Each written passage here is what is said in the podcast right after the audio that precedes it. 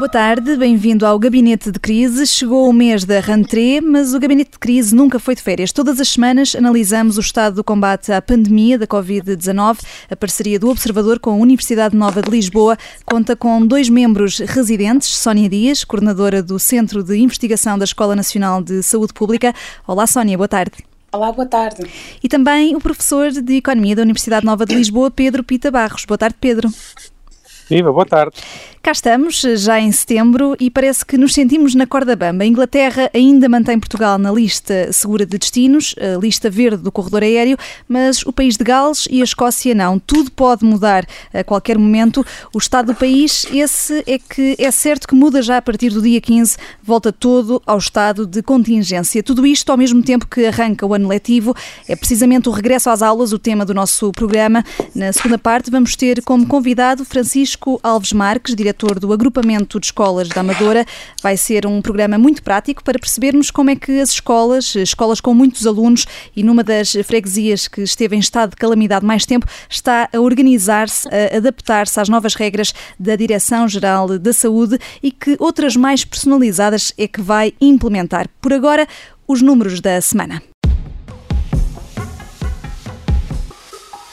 Vamos a eles. Que número é que traz hoje, Sónia? Uh, eu escolhi o número 14 e, na verdade, uh, não é bem um número, é mais uma data e representa o regresso às aulas. Apesar de muito ser debatido sobre este assunto no espaço público, persistem ainda dúvidas, dilemas e, em alguns casos, até receios. O desafio está em proteger a sociedade do novo coronavírus, mas sem continuar a prejudicar o ensino.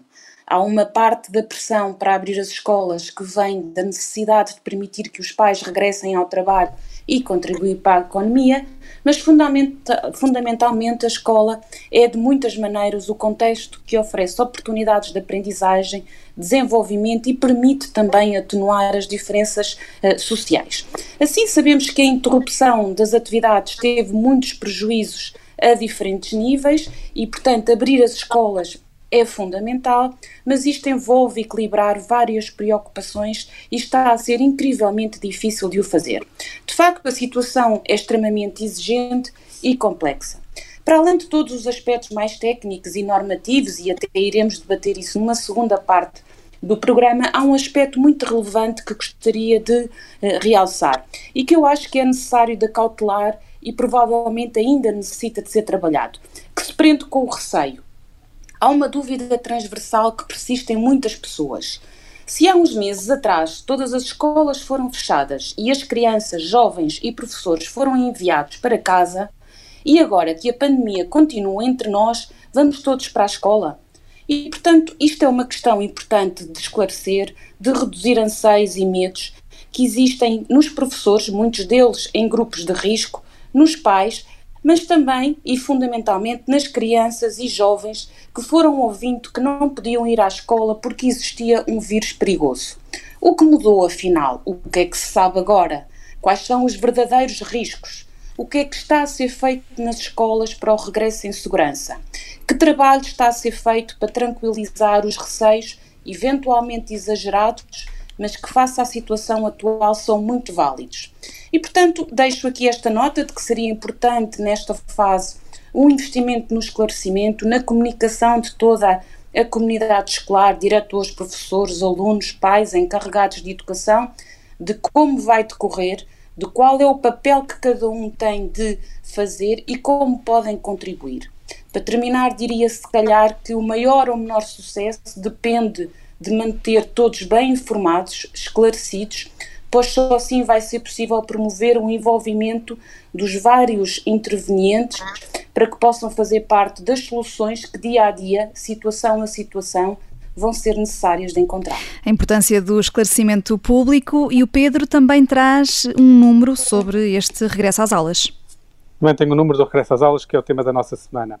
E o número são do, eh, é um número grande, 2 milhões. 2 milhões de alunos de todos os graus de ensino em Portugal. Então, no fundo, vamos ter 2 milhões mais várias centenas de milhares de professores, mais as, as famílias, todos não só com os receios, como a, que a Sónia referia, mas a circularem mais do que, tinha, do que estava a ser até agora. Eh, e, portanto, vamos ter desafios não só dentro da escola, como vamos ter desafios no espaço público de circulação, que vamos ter que lidar com eles, vamos ter que, que os acomodar de, de alguma forma uh, e vai exigir, a partir daí, uma. Eu, a Sónia falou muito agora do, da, da comunicação pública para, para, para, as escolas saberem o que fazerem, para os professores, para os alunos saberem o que fazer. Eu disse também aqui a parte da comunicação privada. Isto é, as próprias famílias vão ter que saber como falam com os filhos, como falam com as pessoas mais idosas dentro da família também, se elas se sentirem mais ou menor risco por estarem a lidar com crianças que estão a ir à escola. E, e toda essa componente, há uma componente muito grande de comunicação que não vai poder ser feita através das autoridades de saúde ou pelas autoridades de saúde. As pessoas vão ter que saber como comunicar entre si dentro dos agregados familiares, dentro dos grupos de amigos que possam ter neste contexto e provavelmente vão precisar de ajuda de alguma forma a perceber como é que podem melhorar essa comunicação, não dizendo como comunicar, uh, não dizendo o que comunicar, mas quando surjam dúvidas, ter a capacidade de saber onde perguntar, como é que eu ajudo alguém a ultrapassar um determinado receio. Uh, e nós temos que ter em mente que vamos ter, desde crianças relativamente pequenas até adolescentes, até universitários, neste movimento global de, de, de ensino. E isto vai ser muito exigente, não só em termos de dar direções, mas também em responder a dúvidas que vão surgindo e essa parte de responder a dúvidas numa comunicação mais privada terá também provavelmente um papel importante no assegurar que tudo consegue ter um certo equilíbrio neste regresso às aulas. Dois números diretamente relacionados com o tema do nosso programa, o regresso à escola, e também relacionados, no fundo, com a vida de todos nós. Passamos agora à análise da semana, uma semana em que vivemos, voltou esta ameaça de Portugal ser retirado dos corredores aéreos do Reino Unido. Entramos na lista segura só há duas semanas e meia e custou, custou conseguirmos esse feito. Na semana passada, a Sónia Dias já alertava para uma nova fase crítica que aí vinha Estamos já mesmo a andar para trás, Sónia? Eu acho que eh, quer dizer que nós não estamos a andar para trás, mas uh, uh, em termos da situação uh, epidemiológica estamos claramente na tal curva ascendente, até que fomos falando no, no último programa e que o Pedro também tinha referido. portanto, aquela ideia da transmissão da doença começa a ser maior. se na semana passada nós ainda tínhamos dúvidas se o aumento de casos se devia provavelmente a algum atraso na notificação, agora parece ser claro de que, de que provavelmente estamos de facto já com um sinal de um aumento da transmissão da doença, que era expectável, quer pela própria mobilidade, e portanto estes números ainda refletem muito as questões uh, da mobilidade associada uh, às férias, provavelmente não tanto ainda a questão da mobilidade de turistas, etc., mas reflete exatamente este regresso também ao trabalho e assim. E, portanto, estamos claramente a entrar uh, à semelhança de outros países europeus que até estão muito mais avançados, provavelmente, uh, neste período de aumento de casos, uh, mas que estamos claramente, de, uh, no fundo, na volta de um, de um momento em de alerta, diria eu, e de que é preciso voltar a termos muita atenção e voltar a reforçar todas as medidas de prevenção para além daquelas como uh, o Pedro já estava a referir, que vão estar associadas a este aumento muito grande de mobilidade e de circulação de pessoas. O, o estado de, o estado de contingência. Uhum. Exatamente. Uh, tem a mesma percepção, Pedro Pita Barros. Portugal teve esta quinta-feira o número mais alto de infectados em quase dois meses e a Ministra da Saúde já se tinha mostrado antes também preocupada com esta escalada. Sim, eu julgo que devemos estar preocupados. Eu tenho, tenho a sensação que nós estamos numa rampazinha ascendente. Eu tenho usado mais a, a noção de rampa do que propriamente curvas exponenciais ou coisas desse género. Portanto, nós estamos a avançar devagarinho outra vez numa curva ascendente que não foi estancada esta semana. Nós já tivemos esta experiência há uns meses atrás, só que tinha uma diferença muito grande. De, há uns meses foi sobretudo na zona de Lisboa e levou a que algumas freguesias à volta de Lisboa tivessem uma situação particular e fossem individualizadas na, na lógica de, de, isolamento. As 19 neste freguesias. Momento, uhum. as, 19, as famosas 19 freguesias. Neste momento isso já não é verdade. Uh, neste momento eh, este aumento está-se a verificar também no resto do país, até, até provavelmente um bocadinho mais no resto do país do que na zona de Lisboa, e portanto é mais espalhado.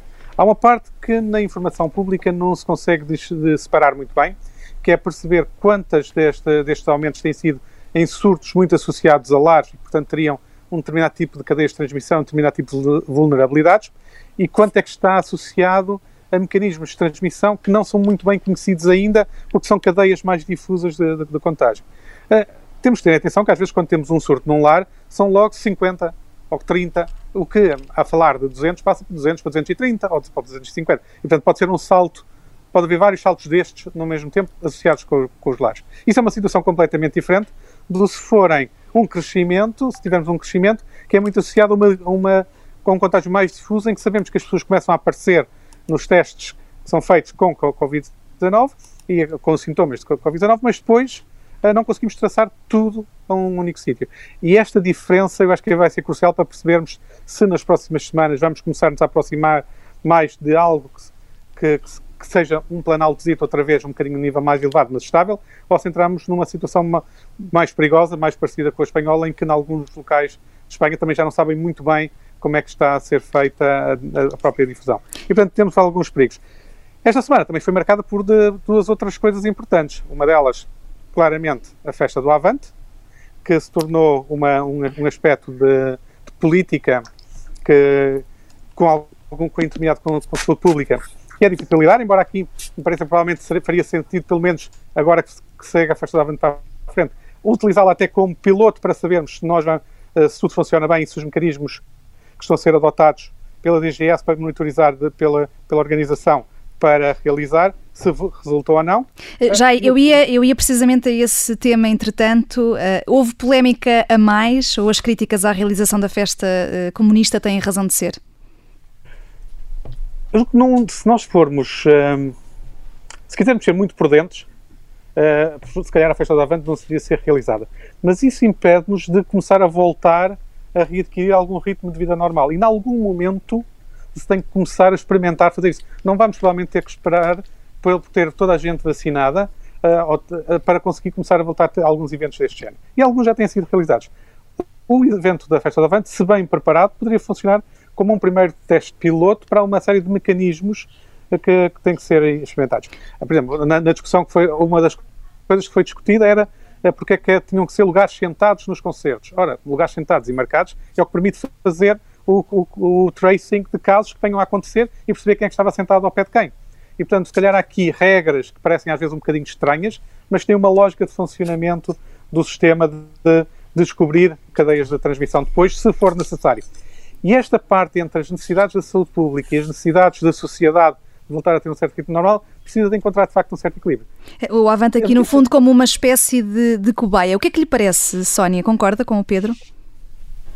Sim, quer dizer, eu acho que, que é uma perspectiva interessante e importante porque de facto nós vamos precisar de começar a, a, a voltar a, a diferentes mecanismos, etc. Um, aqui eu diria que pela sua especificidade, o governo de facto uh, uh, considerou importante autorizar esta realização, cautelando todos estes riscos que a própria DGS teve um, um trabalho bastante complexo, porque neste evento, e por isso eu acho interessante esta ideia do piloto, porque dentro deste evento, na verdade, nós vamos estar a testar diferentes estratégias para diferentes componentes. Nós temos um contexto de restauração, por exemplo, que vai provavelmente ter que seguir exatamente as regras que já estavam a ser implementadas na restauração, mas temos os concertos, temos uh, exposições uh, e, portanto, é interessante. São vários eventos num só, no complexo fundo. manter todas estas regras, exatamente. Agora, claro que em termos de exemplo, e isso tem-se falado, em termos de exemplo, uh, eventualmente alguns setores que se viram uh, impedidos de realizar a sua atividade e que se sentiram uh, de alguma maneira prejudicados ao longo deste percurso, é, é natural que possam sentir que há aqui alguma discriminação positiva. Mas eu acho que é muito importante e isto até um alerta para outros eh, acontecimentos que possam existir, que nós ainda estamos num, num, momento de que vamos precisar de facto de ter muito, muito presente quais são os principais riscos e para onde devemos dirigir a nossa energia, até como sociedade. E, e de facto, até como dizíamos no princípio, os números começam-nos a alertar e é bom que não fujamos exatamente daquilo que é importante nesta luta ainda contra a pandemia, que é onde de facto nós estamos. É? E apesar de, desta da polémica que se gerou à volta do Avante, a festa comunista vai mesmo realizar-se já a partir desta tarde de sexta-feira e dura durante dura o fim de semana inteiro. Voltando aqui só um bocadinho atrás e queria ouvir a opinião dos dois muito rapidamente, continuam a surgir quase a cada dia notícias de surtos em lares. O Pedro referia isso mesmo.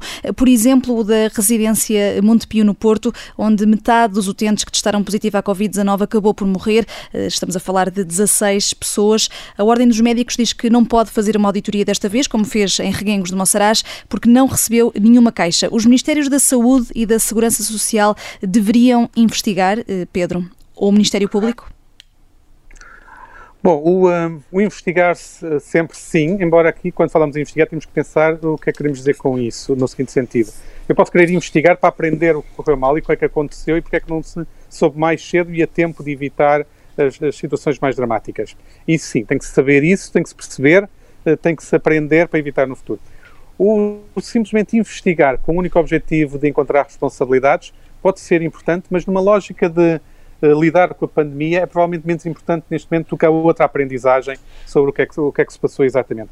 A posição da Ordem dos Médicos uh, cria sempre, neste momento, cria sempre alguma estranheza na medida em que eles fizeram uma auditoria em Reguengos de Monsaraz e, portanto, pode ser um bocadinho paradoxal fazerem num lado e não fazerem é, alegam, alegam que não receberam eh, nenhuma queixa. E, e, a Sónia? A Sónia concorda? Deveria uh, haver aqui uma investigação?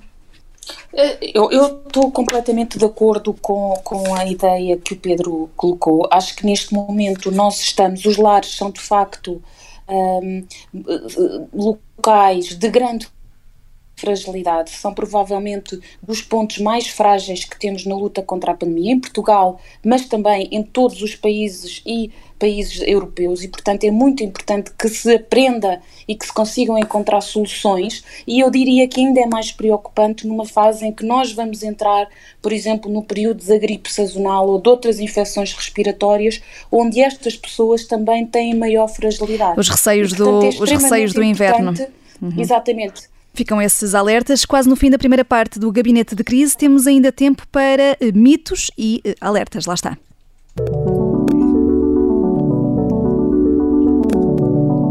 Hoje, na verdade, é mais um dia de desfazer mitos. Pedro, qual é que traz, muito rapidamente? O meu mito é um mito que não é muito simpático de desfazer. É a ideia de que se vai conseguir fazer a reabertura de escolas sem haver casos de Covid em escolas. Com 8 mil estabelecimentos de ensino, ou mais de 8 mil estabelecimentos de ensino por todo o país, com os tais 2 milhões de, de alunos que eu, que eu, falava há pouco, é, é muito improvável, seria muito difícil que não houvesse pontualmente alguns casos de Covid. Vai acontecer certamente. Nós não sabemos é nem quando, nem onde. Agora, o que nós vamos ter que estar uh, preparados é para reagir, identificar e reagir rapidamente. O mito de que vamos conseguir fazer uh, a reabertura sem casos de Covid na escola uh, deve ser abandonado. Uhum. Vamos ter, temos é que estar preparados. Uhum. Sónia, e o seu mito inclui aqui diretamente as crianças? Sim, o meu mito é a ideia de que as crianças são importantes veículos de transmissão. Uh, embora de facto a comunidade científica ainda não tenha conseguido chegar a um consenso total, aquilo que hoje se sabe já com alguma evidência é que muito menos crianças ficaram doentes do que os adultos. Há uma série de razões, algumas prendem-se até com o tipo de imunidade característico deste grupo, e assim, embora a evidência não seja conclusiva, a grande maioria dos estudos realizados apontam para que as crianças desempenhem um pequeno papel na propagação do vírus e que este é maioritariamente espalhado entre adultos e até normalmente de adultos para crianças. Não há risco zero, mas não há também evidências de que as crianças são quem mais contagia os adultos. Fazemos aqui uma pequena pausa. Até já.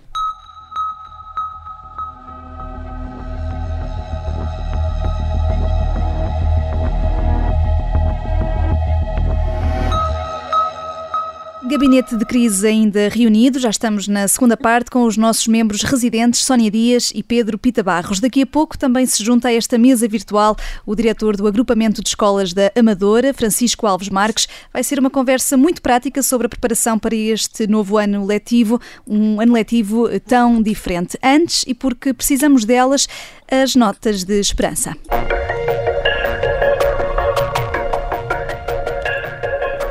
Sónia Dias, qual é que é a nota de esperança que traz hoje? A minha nota de esperança vai para a possibilidade que está a ser estudada de reduzir o isolamento dos casos positivos de Covid de 14 para 10 dias. É ainda uma nota de esperança, na verdade, pois esta semana a Direção-Geral de Saúde referiu que não existe evidência científica ainda robusta que permita tomar já a decisão com segurança. Embora neste momento do conhecimento, e já fomos dizendo que nunca se alcança risco zero absoluto, o Centro de Controlo de Doenças dos Estados Unidos tem defendido que as pessoas com sintomas leves ou moderados de Covid permanecem infecciosas não mais de 10 dias após o início dos sintomas, o que vai também na linha de outros estudos, até publicados em revistas científicas de grande relevância, que mostram que o vírus vai sendo neutralizado por anticorpos que aparecem por volta do quinto dia de infecção e que ao oitavo, nono dia já não têm sido detectados vírus vivos. No entanto, um alerta foi feito e é importante porque este, para esta recomendação, porque ela não se aplica a casos graves de infecção por coronavírus ou àqueles que foram expostos ao vírus, mas por alguma razão não foram testados. Assim, acho que ainda é uma boa notícia, apesar de ser ainda uma nota de esperança, pois isto iria permitir o número de dias uh, que as pessoas teriam que estar em quarentena, o que seria ótimo para o próprio e seus familiares, mas também porque poderia voltar mais rápido ao seu pleno funcionamento e ajudaria também na economia e no funcionamento da sociedade no geral. E na senda das boas notícias, a nota de esperança do Pedro tem que ver com os testes. Eu volto aos testes. Há duas semanas trouxe a esperança de havermos testes para a saliva que já passam a ser bastante mais rápidos na, na obtenção do seu resultado, mas agora houve alguns desenvolvimentos adicionais que têm sido procurados nestes testes e que compararam a utilização do teste de saliva, em que, é, em que a saliva é recolhida pela própria pessoa e depois apoia num kit de teste, com as, as aragatoas do teste que tem sido mais tradicional de ser usado. E chegaram à conclusão que tanto é fiável um como o outro, que tem igual grau de precisão, conseguem ambos dar a mesma informação. O que significa que no futuro eh, não precisaremos nos deslocar a sítios específicos para fazer um teste que é desagradável e que também pode pôr em risco o próprio profissional de saúde que aplica a zaragatua e que faz o teste. Aliás, nós temos aquela imagem de centros de teste com pessoas com fatos dos pés à cabeça a pôr uma varinha dentro da tal zaragatua, dentro do nariz da pessoa. Isso pode, ser, pode vir a ser substituído por simplesmente cada um de nós colocar um pouco de saliva num kitzinho que dará o teste. A fazer-se isso, não só se torna muito mais fácil testar, eh, como também se protege muito melhor os profissionais de saúde que não estão expostos a pessoas que eventualmente possam ter o, o vírus. E, portanto, temos aqui um caminho que, que está a ser feito de forma segura uh, de termos uma nova forma de testes auto-administrados e com o mesmo grau de precisão. Resumindo aqui as notas de esperança desta semana, baixar o período de quarentena e testes mais fáceis que podem ser feitos por nós próprios, que a esperança se traduza em realidade. Agora sim, partimos para a conversa com o nosso convidado, Francisco Alves Marques, é diretor do Agrupamento de Escolas da Amadora. Boa tarde, bem-vindo ao Gabinete de Crise. Boa tarde. Estamos todos na expectativa para perceber como é que vai correr este ano letivo. O Agrupamento de Escolas da Amadora tem 3 mil alunos, é das zonas do país com mais população. Duas escolas do seu agrupamento tiveram mesmo de fechar por causa de casos de coronavírus ainda uma semana antes do estado de emergência. Entretanto, reabriram em maio e agora para o novo ano letivo, que está prestes a começar. Sente que a fase crítica que viveram uh, serviu, digamos, para estarem agora numa fase mais preventiva? Muito bom dia. Penso que sim, eh, foi uma aprendizagem que todos fizemos em conjunto. Uh, temos algumas preocupações relativamente à abertura próximo ano letivo, mas tudo fizemos para que as coisas corram da melhor forma. Nomeadamente, relativamente ao primeiro ciclo de professor escolar, nós estamos a fazer horários pesados com percursos diferenciados das instalações e anulamento dos horários refeitórios e conseguimos sempre manter a mesma bolha, sendo que a educação pré-escolar e o primeiro ciclo vão funcionar em horários normais.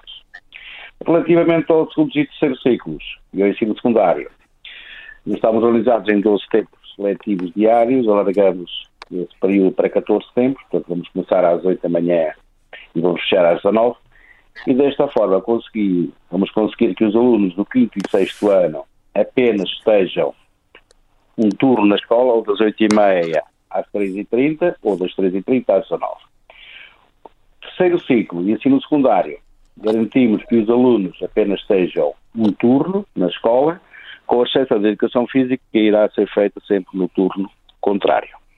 Uhum. E como é que, os intervalos, por exemplo, como é que vão uh, funcionar? Os intervalos foram reduzidos ao mínimo, então temos um intervalo só de 5 minutos, ou 10 minutos, o que vai, vai, vai coincidir que todos os alunos têm que estar o mínimo tempo na escola e não circularem muito na escola, porque eles têm percursos evidenciados, nunca se vão cruzar.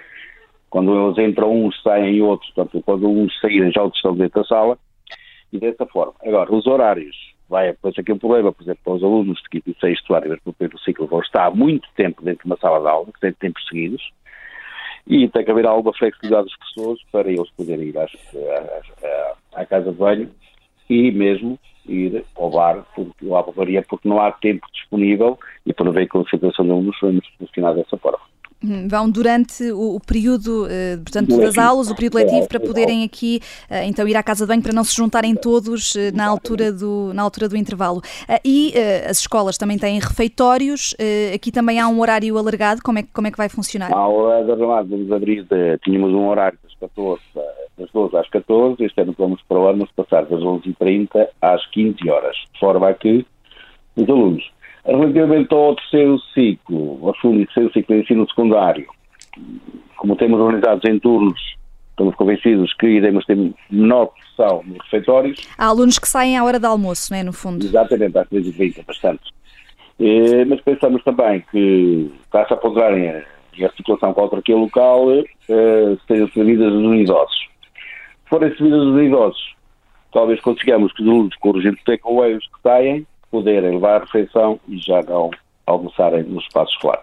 Ou seja, levam a refeição da, da, da escola, mas almoçam eh, fora uh, da, da, da, escola. escola. Uhum. Uh, e relativamente aos, aos professores, uh, há aqui, os professores chegam para, para, para, se algum tiver de faltar, seja por, por ter ficado Sim. infectado ou, ou por outro motivo, há professores substitutos? Nós, é, for feita a primeira declarações de necessidades eh, temporárias foi feita durante o mês de agosto. Uh, praticamente o agrupamento tem 100% dos pessoas colocados, mas como é um agrupamento já com docentes, uh, já com alguns anos de serviço, tem reduções da componente letiva. E o que é que fizemos? Criamos uma bolsa de professores com base nesse grupo de recrutamento e disciplina para que quando o professor falta por um imprevisto, nós tínhamos um professor para o substituir para manter sempre os alunos mesmo, na mesma sala. E, e, para não haver os, os chamados furos, eh, Exato. para os alunos estarem, estarem não, controlados. Não ter furos. Uhum. Há aqui esta questão, eh, Pedro Pita Barros, eh, que é também, lá está, o controlo dos, dos alunos, porque por mais que eles possam estar controlados dentro da escola, fora da escola depois pode ser mais, mais complicado, mesmo que haja este, este regime, por exemplo, do takeaway, para uh, os, os alunos poderem de facto levar o almoço, uh, isto, há aqui o risco de eventualmente se juntarem depois todos num, num parque, por exemplo. Há claramente esse risco e, e, e esses aspectos vão ter que ser falados com os alunos vai ter que ser, vão ter que ser consciencializados e, sobretudo, vai ter que se perceber uh, o, que é que, o que é que os pode levar a ter um comportamento que seja mais compatível com o controle da pandemia. Uh, aqui não é uma questão de, de, sancionar ou de repreender ou de lhes dar instruções muito precisas. Eu acho que é escusado estar a dizer a, jovens que têm que manter um metro e meio de distância enquanto estão a almoçar com o seu colega, têm que especialmente é perceber, ouvi-los e dizer, olha, como é que vocês, ajudá-los a pensarem como é que eles podem colaborar, perguntar-lhes mesmo, como é que vocês acham que vocês conseguem controlar isto de modo a evitar uh, o contágio? O que, o que é que quais são os vossos receios, quais são as vossas ideias, como é que isso pode fazer. Provavelmente não será nunca uma, uma situação uh, completamente estanque, no sentido em que iremos eliminar todo o risco, mas provavelmente, se não os colocarmos do lado das pessoas que também vão pensar na solução e serem eles a encontrar a solução que melhor se adapta a cada grupo eh, e que pode ser diferente entre grupos dentro da mesma escola eh, ou entre escolas eh, e ouvi-los sobre isso, não, provavelmente teremos maus resultados. Esta primeira embate ainda é com um tempo relativamente bom, não é? ainda, ainda estamos com setembro, outubro, ainda provavelmente ainda teremos bom tempo. Quando começarmos a entrar em novembro, dezembro, se ainda nos mantivermos neste registro de evolução da pandemia, aí sim terá que se ter, ou se tem a colaboração deles, ou, ou tem-se o potencial para as coisas começarem a correr pior. É? Qual é a percepção que tem, professor Francisco Alves Marques? Como não, já, houve este, já houve este regresso em maio, eh, os alunos estão conscientes? Sim, eu concordo com, com a opinião e reforçaria que nós fizemos um trabalho de envolvimento das pais neste processo e esses, esses temas de contágio, esses vão ser tratados na disciplina de cidadania e desenvolvimento, que, é, que faz parte do currículo desde o primeiro ciclo até, até o ensino secundário. E sobre a qual tem havido, de resto, alguma polémica nos últimos dias? Sim, também. Alguma, por exemplo, eu ali uma notícia que em França, há quatro dias, já fecharam 22 escolas. Uh, mas nós vamos crer que isso não, não irá acontecer. Uh, agora, relativamente aos alunos, nos experiência que tivemos, quando o 11 e 12 regressaram à escola, em maio, uh, pelo menos dentro do espaço escolar e mesmo na, nós marcamos, fazemos marcações fora da escola para eles entrarem, para ter, fazer distanciamento, e eles cumpriram, até ficamos bastante surpreendidos com a postura dos nossos alunos. Uhum. Foi uma evidência positiva. E, e, as regras da Direção-Geral da Saúde chegaram a tempo ou chegaram já tarde demais? Não, chegaram, eh, as orientações chegaram em devido tempo. Eh, apesar de algumas nós não, não concordarmos, nomeadamente com a educação física, com, com, a, com, a, com o que estava previsto, com o distanciamento entre alunos de 3 metros, eu pergunto, numa escola com 43 turmas, com um pavilhão de ginásio desportivo e com dois espaços exteriores, como é que se vai fazer a parte de educação física com, com o afastamento dos alunos em 3 metros? É impraticável, é isso? É, exatamente. Uhum. Eu, na minha modesta opinião, penso que poderíamos ter avançado para um modelo misto e nesse sentido, e nós já, estamos, já vamos pensando nesse, nesse regime presencial misto e, e à distância, o EAD, fizemos a aquisição de um número considerável de câmaras, se calhar, em vez de estarmos depois, mais tarde, a ter que fechar a escola, se calhar podíamos ter eh, trabalhado um bocado em prevenção e podia ser feito aqui um regime misto com parte presencial e uma parte em ensino à distância. Mas uh, o que está a querer dizer é que poderia ter sido dada mais autonomia às escolas, criando esse regime misto. Eh, como é que pode dar um exemplo? Como é que poderia aqui desdobrar as turmas, por exemplo? Por exemplo, o Ministério deu este ano alargou uma hora por turma num crédito chamado crédito horário que a escola faz uma gestão daquele crédito. Tem um número de horas, mediante o número de turmas, que faz de uma forma. Nós, este, no nosso regulamento, a nossa decisão com essas horas de crédito foi apostar no, pro, no próximo ano letivo para o primeiro e segundo ano, com conservações, porque deixamos à conclusão que os alunos do ano passado estiverem no primeiro ano, não, não fizeram as competências de leitura e de, e de escrita. Portanto, e seriam alunos que iriam sempre ao longo do percurso ficar um bocadinho cortados. E a nossa aposta este ano é apostar forte nesses anos, primeiro e segundo ano de escolaridade, para que eles possam recuperar as aprendizagens. Poderia ser, por exemplo, uma disciplina que tenha três blocos no sistema objetivos, poderia ser optada pela. ou 15 alunos. Por exemplo, a disciplina turma, de português. Português, por exemplo, português, metade dos alunos estarem em, numa semana estarem em regime presencial e os outros estarem a assistir à distância na semana seguinte fazer-se o inverso. Os, os que estiveram em casa aquela semana vinham à escola e dessa forma, porque as escolas, as salas não são tão grandes como as pessoas pensam, são salas à volta de 40 metros, algumas nem tanto, e é difícil manter, cumprir escrupulosamente as orientações da DGS. E, e, é, e, é, e, são, no fundo, as autoridades de, de saúde e a, a Direção-Geral de, de, Educação que têm esta competência. As escolas não podem uh, adotar este regime misto por, por autorrecriação. Uh, Sónia, não, Dias, Sónia Dias, uh, e aqui as autoridades de saúde locais também têm um papel importante nesta ligação com as escolas para a preparação do, do ano letivo. Sim, de facto, eu acho que vai ter que ser. Estamos numa situação bastante complexa e, e, até uh, outros países têm-nos dado, como, como o professor dizia, têm-nos dado exemplos de que são, são complexas, algumas das escolas até noutros países acabaram por ter que fechar, portanto há aqui a agregação de esforços de diferentes uh, momentos. Uh, as, as, autoridades de saúde, elas vão provavelmente ter que uh, ser envolvidas quer do ponto de vista mais técnico-normativo e de procedimentos, como está a acontecer com a Direção-Geral de Saúde, mas também, claramente, com as equipas de saúde pública uh, locais que vão ter que, que, no fundo, trabalhar em conjunto com as escolas para até a identificação dos casos. Vai ser muito importante uma identificação precoce dos casos, uh, de, de, de, traçar depois os contactos e, e de dar essas indicações a pais, professores, e, portanto, há de haver aqui, de facto, a necessidade de uma grande articulação. Eu, eu, penso que eu gostaria também de realçar um pouco só a ideia que o Pedro Pita Barros também estava uh, a reforçar, uh, que é esta questão de termos que envolver todos.